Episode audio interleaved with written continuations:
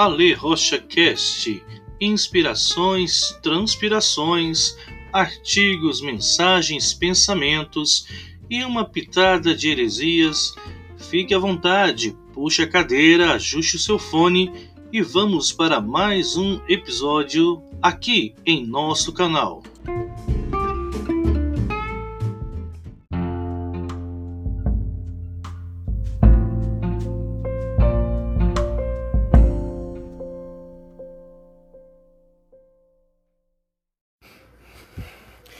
Você já viu como os dias estão secos? Aqui no nosso estado, estado de Goiás, diz a meteorologia que hoje dará 10% de umidade. Alguns estudiosos comparam esse clima ao próprio deserto do Saara. E as orientações são sempre a mesma: água, bastante líquido e não descuidar da saúde.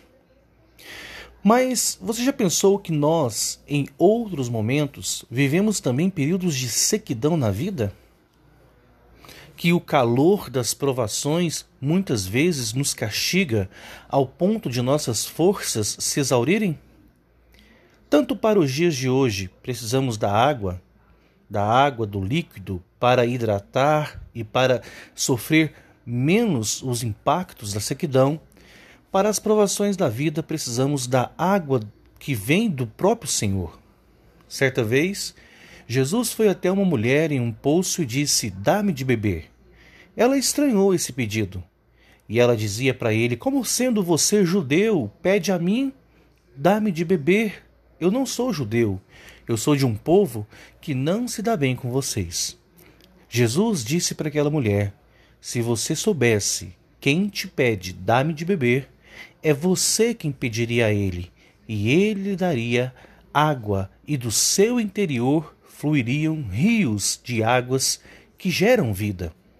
Eu não sei qual é o momento que você, que está me ouvindo, está passando, se a sequidão das lutas, as provações, o calor das provações tem castigado o seu interior.